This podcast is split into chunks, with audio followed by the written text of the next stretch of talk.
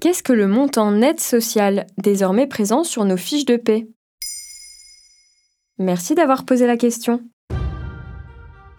À partir du 1er juillet 2023, une nouvelle ligne apparaît sur nos fiches de paie, le montant net social dit MNS. Cette information figurera également sur le relevé de l'assurance chômage, de la pension d'invalidité ou encore des indemnités journalières maladie à partir de 2024. Le MNS permet aux salariés de connaître la somme déclarée pour faire les demandes de RSA ou de primes d'activité. Selon l'adresse, la direction de la recherche, des études, de l'évaluation et des statistiques, un tiers des foyers ayant la possibilité de demander le RSA ne le fait pas.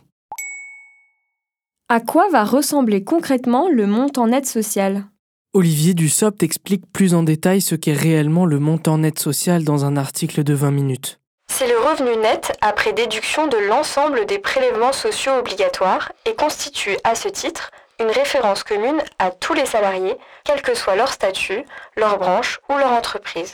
Autrement dit, il s'agit de tous les revenus séparés dans le détail déduits des charges sociales, c'est-à-dire le salaire, les heures supplémentaires, les primes ou encore les indemnités. L'affichage de ce montant permet de simplifier les démarches des allocataires qui n'auront plus aucun calcul à effectuer, mais simplement à déclarer les montants nets sociaux qui leur auront été transmis. Plus facile pour demander des aides sociales comme le RSA ou la prime d'activité. Pourquoi vouloir simplifier les démarches?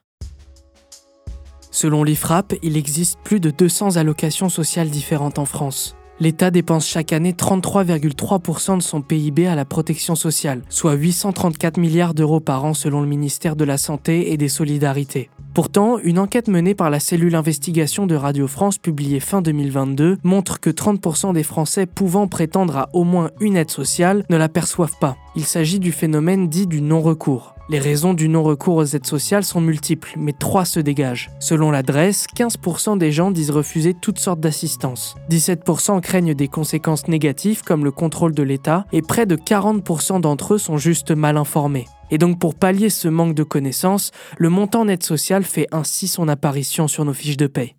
Et qu'est-ce qui change pour les employeurs?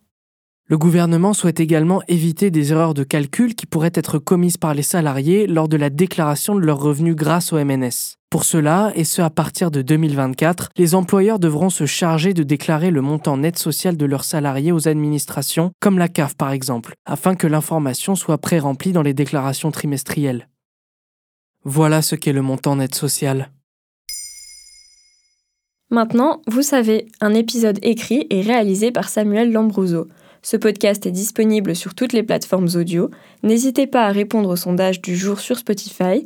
Et si cet épisode vous a plu, vous pouvez également laisser des commentaires ou des étoiles sur vos applis de podcast préférés.